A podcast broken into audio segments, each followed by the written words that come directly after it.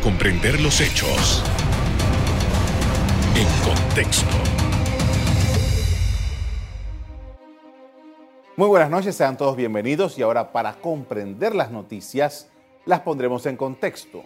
En los próximos minutos estaremos hablando sobre la situación financiera de Panamá. Vamos a hablar acerca del aumento de las tasas de interés declaradas en Estados Unidos, los temas bancarios y el tema de la deuda nacional. Para ello me acompaña el economista y amigo aquí de la casa, compañero acá de la casa, Carlos Araújo. Buenas noches. Buenas noches, Carlos. Gracias por tenerme aquí. Gracias por aceptar nuestra invitación porque eh, son temas que eh, uno no lo sabe, pero tiene un impacto en el bolsillo de cada uno de nosotros. Empecemos por la, FED. la, FED. La FED dijo, bueno, vamos a aumentar las tasas de interés. Hay eh, ciertas polémicas entre sus colegas en relación a que si el medio punto, que si, que si estábamos en cero, que veníamos de 2.5. ¿Qué es lo que realmente está sucediendo? Sí, la Reserva Federal de Estados Unidos tiene la misión de controlar la inflación. El movimiento alcista que se ha verificado en los precios de manera generalizada en Estados Unidos los ha llevado a vivir momentos que no se habían quizás experimentado en 40 años. La gestión de la Fed entonces, o la intención es tratar de que los precios bajen en los próximos 6, 12, 18 meses, meses de manera generalizada y por eso se sube la tasa de interés para tratar de enfriar un poco ese deseo de comprar. Hay, demasiados dólares a lo mejor allá afuera en la calle, producto del estímulo y demás, eh, persiguiendo no suficientes productos y servicios y por eso se disparan un poco los precios. ¿Qué hace la Fed? Toma la decisión de aumentar las tasas de interés, pero esa tasa de interés también afecta el costo de fondo de bancos. ¿Cuál es el costo del dinero? Que utilizan los bancos entonces para prestar dinero. En Panamá, entonces, eso tiene una, repercusión, una consecuencia lógica, porque los bancos panameños mantienen relaciones, obviamente, con bancos, no solo en Estados Unidos, sino a nivel mundial. Ahora bien, esa tasa de 50 puntos básicos no necesariamente quiere decir que automáticamente suben las tasas de interés en Panamá 50 puntos básicos. El costo del dinero en Panamá se mueve por otras razones, oferta y demanda, competencia. En Panamá tenemos también quizás uno de, esos eh, sistemas particulares donde no hay un banco central. Panamá no emite moneda, Panamá no controla política monetaria. Entonces tenemos que descansar mucho en la autorregulación de los bancos para dar seguridad al cuentaviente y por otro lado al ente regulador. Cuando mezclas todo eso en los eventos de la última semana, a mí particularmente hablando, no me preocupa tanto el aumento del costo del, interés o del, dinero en Estados Unidos. Me preocupa más la seguridad jurídica, la tranquilidad y la confianza que el segmento panameño bancario pueda generar ante movimientos que a lo mejor están fuera de su control. Por ejemplo, las listas grises. El hecho de mantenernos en la lista gris va a encarecer el costo del dinero, sumado a lo que está pasando fuera de Panamá. Ese tipo de situaciones son muy nuestras, hay que abrazarlas, reconocerlas no preocuparnos en exceso quizás por el movimiento exógeno, sino por lo que está sucediendo en Panamá. Ahora, veamos una, situación. El mercado de la banca en Panamá es libre. Es libre. Aquí no hay ninguna disposición que se pueda hacer para controlar ninguna tasa de interés. No. Y tampoco existe este, una fijación para... Cada banco es libre de hacer sus movimientos. Explíquenos eso. Así, así. Es, es, es competencia, es libre oferta y demanda y por eso entonces uno tiene la capacidad de tocar las diferentes puertas de diferentes bancos si es que quieres buscar productos que sean más competitivos y buscar los mejores términos y condiciones. Por eso se ve mucho en la banca local también las famosas eh, ofertas de traslados, ya sea de, hipotecas principalmente, de activos, ¿no? Se mueven de un banco a otro dependiendo de las ofertas en temas de precio de, y de estructuraciones, a lo mejor en el plazo también, para que la letra sea más pequeña.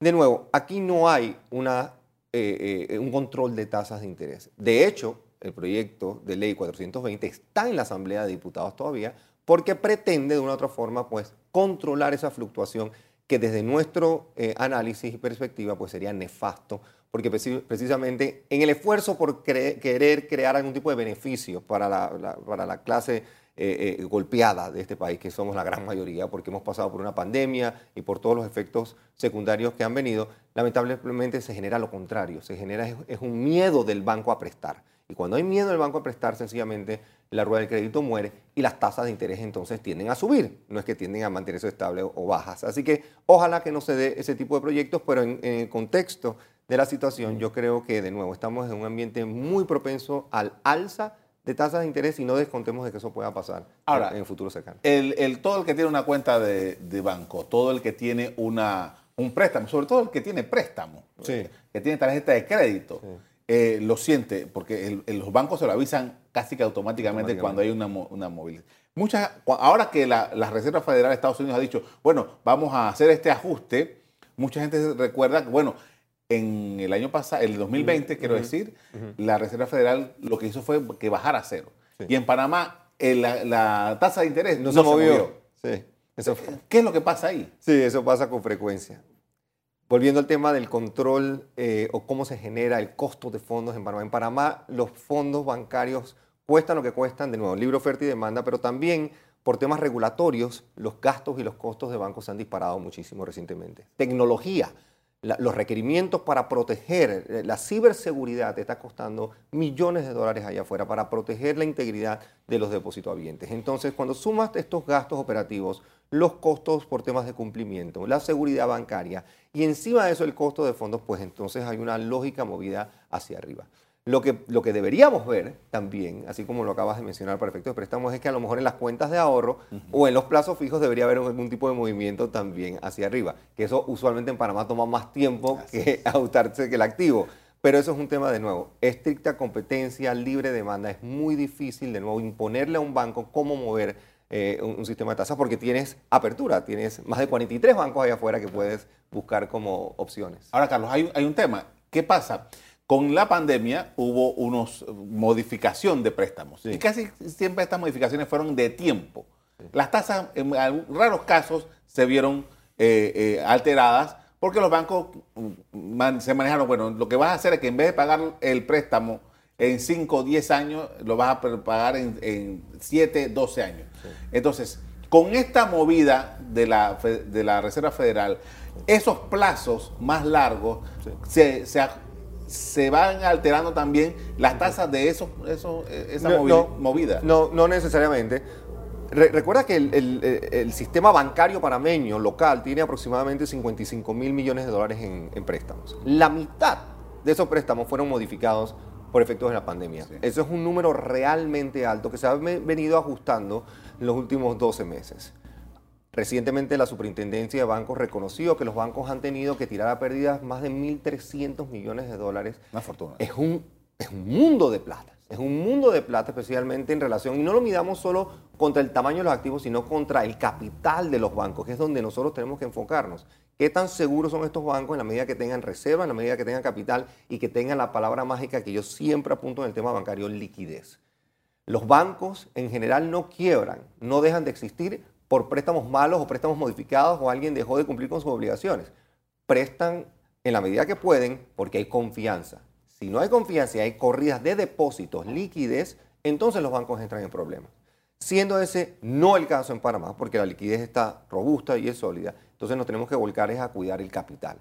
Y por ende, entonces, de nuevo, el cambio en tasa de la FED no necesariamente tiene que afectar esos términos y condiciones porque la banca panameña tomó las medidas pertinentes para enfocarse en el cliente. Nos invitaron a cada uno de los que tuvimos préstamos modificados. Oiga, descríbame su situación. Y todavía lo están haciendo, de hecho.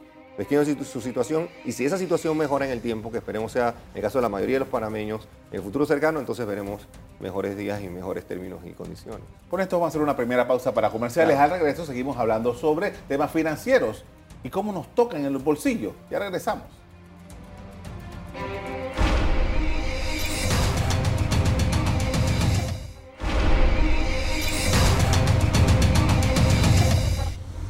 Estamos de regreso con el economista Carlos Araúz. Estamos analizando el mercado financiero en Panamá particularmente.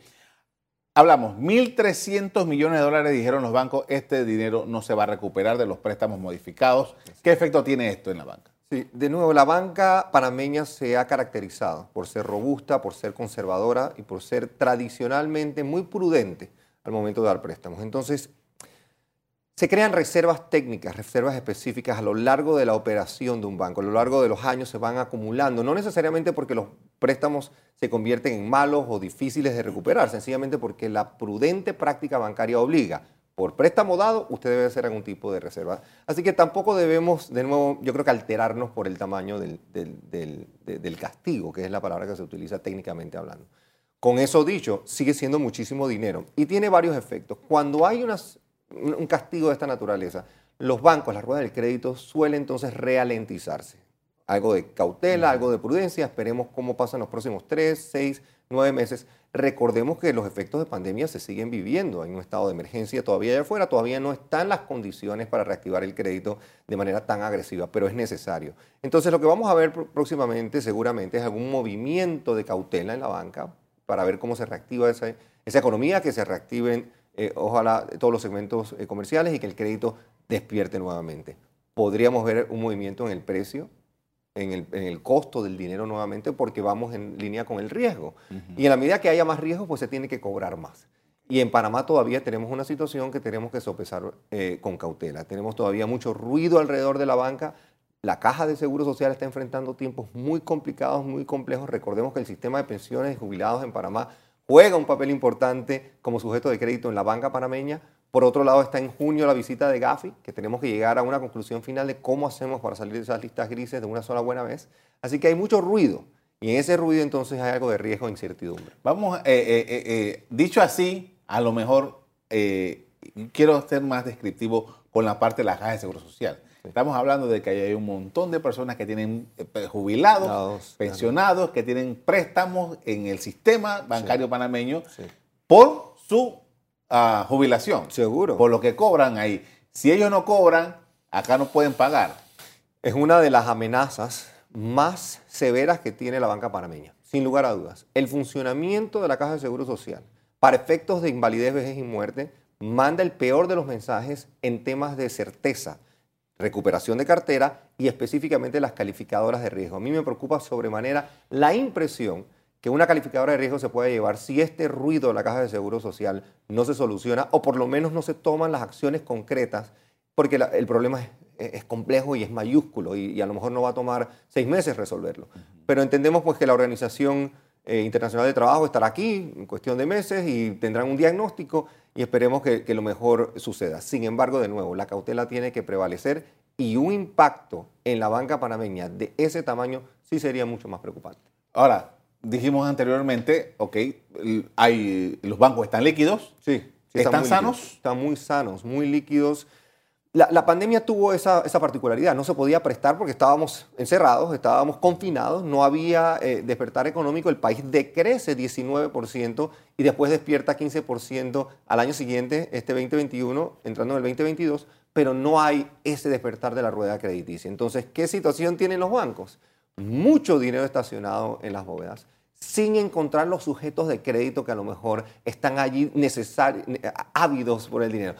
Y, la situación yo creo que se complica más para el pequeño y para el mediano empresario, porque por más ganas, por más esfuerzo y por más tesón que quieras ponerle, estos sujetos de crédito a lo mejor son muy riesgosos y la banca tiene que tener entonces esa actitud de buen padre de familia, de responsabilidad fiduciaria, de administrar bien las cosas. Entonces no le puedes prestar al micro o al pequeño empresario. Ahí es donde el, Estado tenía que intervenir y jugar otro tipo de rol. Empezamos hablando sobre la tasa de intereses que eh, la Reserva Federal de Estados Unidos estaba decretando. Y dice, bueno, lo que pasa es que en Estados Unidos hay una inflación, una inflación creo que va por el 7%, por ahí más o menos. Dice que es la, mayor de años. 40 años. Ahora, ¿qué pasa en Panamá? ¿Cuáles son los niveles? Estamos teniendo eh, incremento de, precios, Y, sobre todo con esto de la guerra. ¿Qué está pasando en Panamá? ¿Cuál es la observación que se hace? Sí, eh, eh, en Panamá en los últimos 15 años la inflación había sido nula, inexistente. No, no conversábamos, la palabra inflación no se mencionaba siquiera en ninguno de los reportes ni siquiera de los estatales, ni los públicos, ni siquiera las calificadoras de riesgo. Sin embargo, los últimos meses, el último número que, anunció el Ministerio de Economía y Finanzas andaba por el norte de 3.6%. 3.6% en un esquema como el nuestro, interanual de inflación, es muchísimo. De 0 a 3. Se está sintiendo, se está sintiendo en los últimos, esos son los últimos 12 meses, es interanual. Pero igual se está sintiendo, y se está sintiendo en los rubros quizás más sensibles. Transporte, obviamente por el tema del combustible, se está sintiendo también en comida, en alimentos, en cuánto nos está costando a los panameños alimentarnos. Y el tema, pues, eh, electricidad y todo lo que está pues, vinculado con hidrocarburos y con la generación de eh, fertilizantes, el sector primario se ve muy golpeado, en fin, todo está subiendo. Y en Panamá el tema de nuevo, por no haber política monetaria, al no haber un banco central, entonces hay muy poco espacio para maniobrar. Se espera que haya algún tipo de acción de parte del gobierno para tratar de atacar la inflación por el lado del costo de combustible y la fórmula de paridad, pero no va a ser posible por el lado de las tasas de interés. Ahora, eh, un colega suyo estaba y me, mandó al diccionario porque dice que no, que aquí lo que estamos teniendo en Panamá es estanflación. Estanflación. ¿Qué pasa? ¿Qué significa eso? Sí, la estanflación es un concepto que todavía eh, no, estamos allí todavía. Eh, estanflación es, la tormenta perfecta. Es la economía que crece, crece como la panameña, que está creciendo porque escuchamos eso de todos nuestros gobernantes y figuras públicas. Sin embargo, la generación de empleo es nula entonces, cuando tienes eh, eh, aumentos en precios, cuando tienes aumentos en el crecimiento de la economía, pero tienes decrecimiento en materia laboral, donde todavía no hay ese movimiento, entonces tienes una estanflación. Pareciera que esos son los ingredientes que tenemos en Panamá ahora mismo, pero lo que se mide usualmente en esta inflación es que tienes que tener varios trimestres consecutivos de esa situación y por eso es que eh, para contravenir al colega pues todavía no hemos llegado allí, pero el colega tiene razón en el sentido de que estamos encaminados, así que es preocupante. Tenemos que encontrar la manera de que la rueda del empleo, generación de empleo, tiene que ser la obsesión de este país lo más antes posible. Y no hay perspectiva, porque eh, el año pasado era un, año complicado, pero este año, al menos los panoramas que nos pintaron era de que este año íbamos a tener un crecimiento importante, que iba a poder, pero eso no, ese crecimiento económico del PIB famoso no necesariamente está generando empleos. No, el crecimiento económico va a estar de nuevo, el año pasado estuvo en 15%, que fue el más robusto de la región, y por eso es que hay que tener cuidado cuando escuchamos a los gobernantes, a las personas que anuncian estas buenas noticias, porque hay que ponerle su, tamiz y su grano de sal el crecimiento se tiene que traducir en progreso social, si no a muchos pues realmente no nos importa, porque quizás afecta a bancos o afecta quizás a la administración a lo mejor del país en temas de deuda soberana, pero no en el bolsillo de los que estamos allá afuera buscando el sustento de nuestras familias. Entonces sí hay que implementar acciones que se traduzcan en progreso social, que se traduzcan en una reducción de la multidimensionalidad de la pobreza. Uno de cada cinco panameños es pobre si lo mides desde la perspectiva de la multidimensionalidad, no solo sobre el nivel de ingresos que tienen las casas. Cuando ves esos números, entonces nos adentramos en temas eh, mucho más complejos. Por esto vamos a hacer una segunda pausa para comerciales. A regreso seguimos hablando sobre la situación financiera y la economía de nuestro país. Ya regresamos.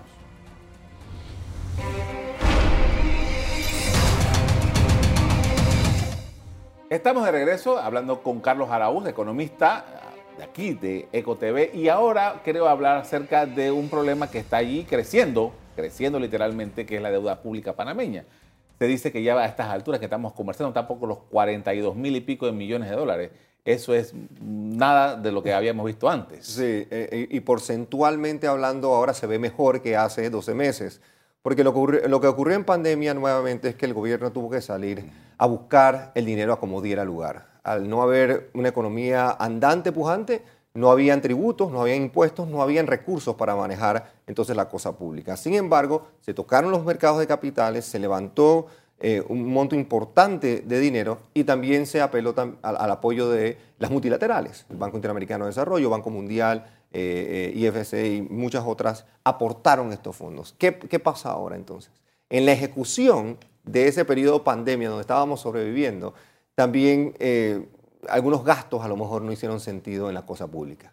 Las planillas estatales subieron descontroladamente, todavía no tenemos claridad exactamente en, cómo se usaron algunos de los fondos, entonces ahora para efectos de infraestructura que se necesita para despertar la economía, pues estamos un poco apretados. La deuda no debe verse necesariamente como un esfuerzo para repagarla, sino para controlarla o usarla de buena manera. Satanizamos la deuda muchas veces pero es necesaria para poder cumplir con la expectativa de un pueblo que lamentablemente tiene 25 años de estar recibiendo promesas de problemas o soluciones que nunca han llegado. Entonces, la, deuda per se, en la medida que haya crecimiento, la podemos manejar. En la medida que haya algún tipo de contracción, entonces tendremos otro tipo de problemas. Este año está proyectada la economía panameña a crecer 6,5-7%, el próximo año 23 no tanto, y entonces si tienes un alto nivel de deuda, no, no vas a tener que utilizar los tributos para pagar intereses en lugar de usar los tributos para educación, salud, eh, deporte y cultura. por ejemplo, estamos viendo un par de días de, protestas en Colón. Eh, eh, los coloneses están pidiendo un conjunto de obras, pero realmente todo parece indicar que la capacidad del gobierno para eh, poner ese dinero a andar en esas obras no, no la está encontrando. Sí, eh, eh, es muy limitada. Es muy limitada porque los recursos han sido finitos. Y si vienes de dos años de haber comprometido la capacidad presupuestaria en bono solidario, en, las bolsas de comida, en, echar un país adelante, entonces ahora va a ser muy difícil encontrar paquetes de deuda. Aquí entonces era donde ya teníamos que tener andando las famosas alianzas público-privadas, que pasaron ya por un eh, ejercicio de Asamblea de Diputados, que ya fueron debidamente sancionadas, pero he escuchado al viceministro Almengor en varias ocasiones referirse a ese vehículo como, como el idóneo para hacer este tipo de temas, pero que no va a ser a lo mejor este año. Lamentablemente la urgencia a lo mejor no está obligando a ir en esa dirección. Capital privado ahora mismo, de la mano del capital público, pudiese ser la solución para Colón en materia de infraestructura. Pero eso es deuda. Eh, es, es, un componente de deuda, es un componente de deuda y los mercados de capital, eh, eh, todavía hay apetito. Lo que pasa es que Panamá tiene esa capacidad. Bueno, tenemos un canal, obviamente, que también crea algo de seguridad en la parte de generación de ingresos. Tienes también el sector minero que está reportando números realmente potentes.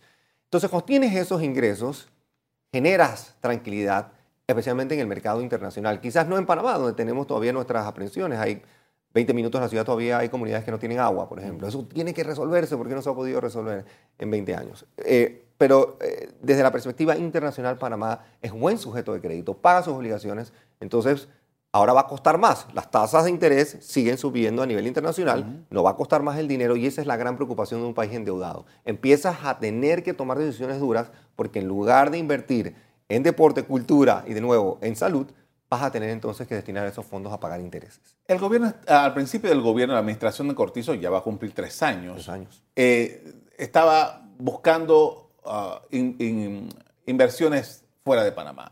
Y eh, eso, cayó la pandemia, al final no se ha logrado lo que, la expectativa que se había creado para eso.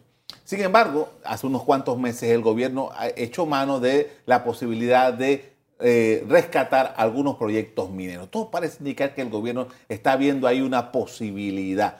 ¿Cómo, cómo lo Sí, el, tema de minería, más allá de si es buen negocio o es mal negocio, tiene las connotaciones del medio ambiente y cómo eh, el daño que le pudiese o no hacer a ciertas eh, áreas vulnerables de Panamá. Entonces, ahí sí hay que hilar muy fino desde la perspectiva de la atracción, qué tan, qué tan interesante es Panamá como foco de inversiones, nosotros tenemos que llegar a 5 mil, 6 mil millones de dólares idealmente todos los años. Ese es un número también impresionante de dinero que tienes que captar para que se traduzca entonces en la generación de empleo y no solo cualquier tipo de empleo, el empleo bien remunerado, el empleo digno, el empleo que va de nuevo a sacar a familias quizás del, movimiento ese de la base de la pirámide hacia arriba. Entonces, más allá más allá de la minería, yo creo que hay, otro tipo de oportunidades. Hay temas de, impacto social que se están viendo, la huella de carbono, por ejemplo. Eh, Panamá, realmente tiene un potencial extraordinario para atraer, hay 1.3 trillones de dólares en el mercado mundial de eh, inversiones con impacto social y con que tienen algún tipo de, conciencia sobre lo socioeconómico o la gobernanza corporativa. Entonces, quizás canalizar nuestros esfuerzos por ahí, convertirnos en un hub financiero de, vehículos que provoquen impacto social o que estén alineados con los objetivos de desarrollo sostenible, por ejemplo. Y distinguirnos por eso en lugar de minera pudiese ser una alternativa. Estamos ya a la puerta de un proceso electoral nuevo en Panamá. Eh, seguramente el tema económico será el principal a discutir en estas elecciones. Eh, estoy seguro de que va a ser así. Eh, ¿cuáles serían o cuáles son, ah, según su, visión, los elementos a considerar en una campaña electoral sobre el tema económico de Panamá? Sí, de nuevo, yo, yo siento de que hay eh, aristas que a lo mejor hemos querido evitar tocar, pero que llega el momento en que un país tiene que sincerizarse. Cuando nos comparan con países OCDE, en Panamá la base tributaria es realmente baja, es realmente baja. Nuestro IVA el ITBMS en 7%, es el más bajo de la región. Entonces, la disciplina fiscal en la próxima elección yo creo que va a ser un tema pues, muy potente, pero el cómo de las cosas va a ser interesante. No podemos seguir con un sistema que crea preferencias o subsidios particulares para ciertos segmentos de la economía. No podemos hacer eso. Y por otro lado, tienes, yo creo oportunidades notorias en materia principalmente de turismo. El turismo se está reactivando de manera muy interesante en el mundo entero. Entonces, enfocarnos en los pilares donde históricamente hemos sido exitosos. Y por otro lado, entregarnos a la modernización. Y modernización en la banca modernización en construcción, modernización en sistemas eh, eh, eh, financieros diferentes, criptoactivos, crowd lending, crowdfunding, todas estas vertientes que nos están de una otra forma rezagando, países como Colombia, Brasil, Chile, tienen ventajas sobre Panamá, entonces tenemos que volcarnos de nuevo a la innovación, al aporte a la ciencia, a reclutar talento y a que nuestra gente se prepare lo mejor posible para que ese, ese, capital llegue a Panamá de manera estable, sostenible y se quede aquí, no quiera irse a otros países. Patear el balón del tema del seguro social no es una buena idea. Em, eh, eh, es doloroso ver eh, que esta administración pues, esté afrontando de esa manera el tema. Y, precondicionar un diálogo también es, doloroso, porque el diálogo precisamente aquí hay, hay mentes pero muy capaces y brillantes. Ayer estaba en el Consejo Nacional de la Empresa Privada y cuando uno escucha a Jorge Nicoló, a Dino Mon y escuchas a esta que, que saben, han estado a nivel internacional como panelistas y demás, y los tienes aquí en el patio, siéntalos en una mesa y no salgan de aquí los próximos dos o tres semanas hasta que tengamos unas soluciones o por lo menos una conversación robusta, sensata y sincera. A lo mejor nos va a doler, a lo mejor temas paramétricos, edad, cuotas van a tener que ser tocados para poder salvar un sistema, pero lo hacemos de manera responsable y por el país que queremos a futuro, el que tiene que ser sostenible y el que no quiere ver ese tipo de violencia como la que vimos en Colón ayer, porque ese es el otro componente de la supuesta estabilidad que no es tan estable económica o financiera de un país. Cuando hay este despertar o este desasosiego, se manifiesta entonces en violencia callejera o peor aún en un tipo de inestabilidad social. Eso es lo que no queremos. Agradezco mucho, Carlos, por habernos acompañado esta noche para hablar de estos temas. Muy amable. Gracias, Carlos. A ustedes también les doy las gracias por haber estado en sintonía de este programa. Los invito, como siempre, para que sigan en sintonía de EcoTV. Buenas noches.